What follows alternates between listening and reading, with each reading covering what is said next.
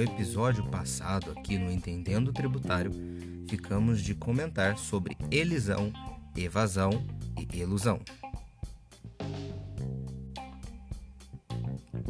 Elisão é uma conduta lícita do contribuinte. É anterior, essa conduta é anterior ao fato gerador. Podemos citar, por exemplo, planejamento tributário. A evasão é uma conduta ilícita do contribuinte. Ocorre posterior ao fato gerador. Busca-se aqui ocultar o fato gerador. A ilusão é uma elisão que não deu certo. É uma simulação jurídica para se ocultar também o fato gerador.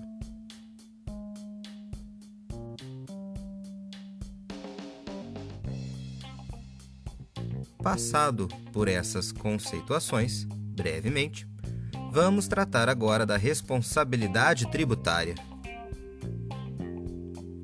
Como visto no episódio anterior, como sujeito passivo da relação jurídica tributária, podemos ter o contribuinte ou o responsável.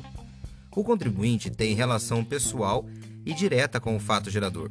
O responsável é determinado expressamente em lei.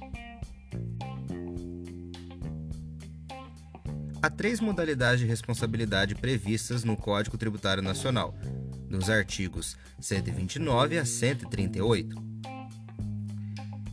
Existe a responsabilidade pelos sucessores, responsabilidade de terceiros e responsabilidade por infrações. Doutrinariamente, a divisão da responsabilidade tributária se estabelece em duas modalidades: a transferência e por substituição. Iremos ver cada uma dessas modalidades. Primeiro, veremos as modalidades doutrinárias. Primeiro, responsabilidade por transferência. Embora o contribuinte seja obrigado do pagamento do tributo, um evento posterior previsto em lei pode a terceira pessoa ter a responsabilidade pelo cumprimento da respectiva obrigação tributária.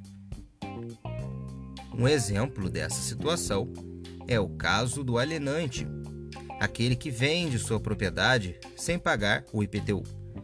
Pela compra e venda do imóvel, o alienado, ou seja, aquele que comprou o bem, será responsável pela obrigação tributária. A dívida será transferida ao novo proprietário.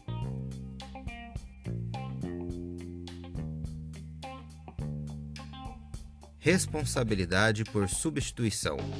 Esta se subdivide em substituição tributária progressiva ou regressiva.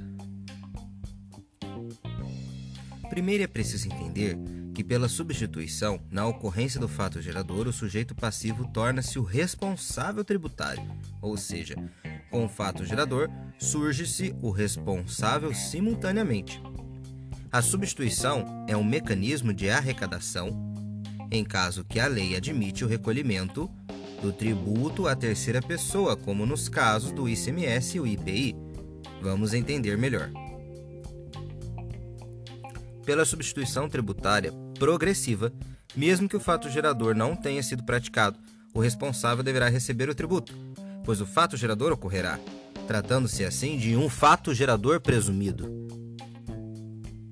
é o caso do ICMS, que é recolhido antes da circulação da mercadoria, do fornecedor ao distribuidor e às vendedoras.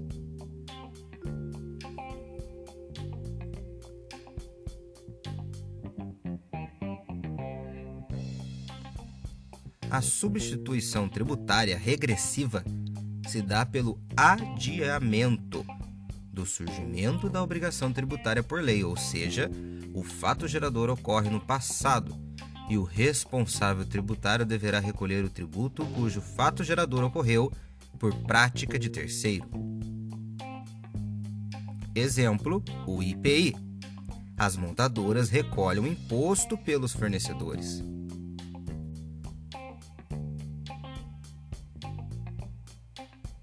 Próximo episódio veremos as três modalidades previstas no CTN. Grato por me ouvir. Um forte abraço e até o próximo episódio.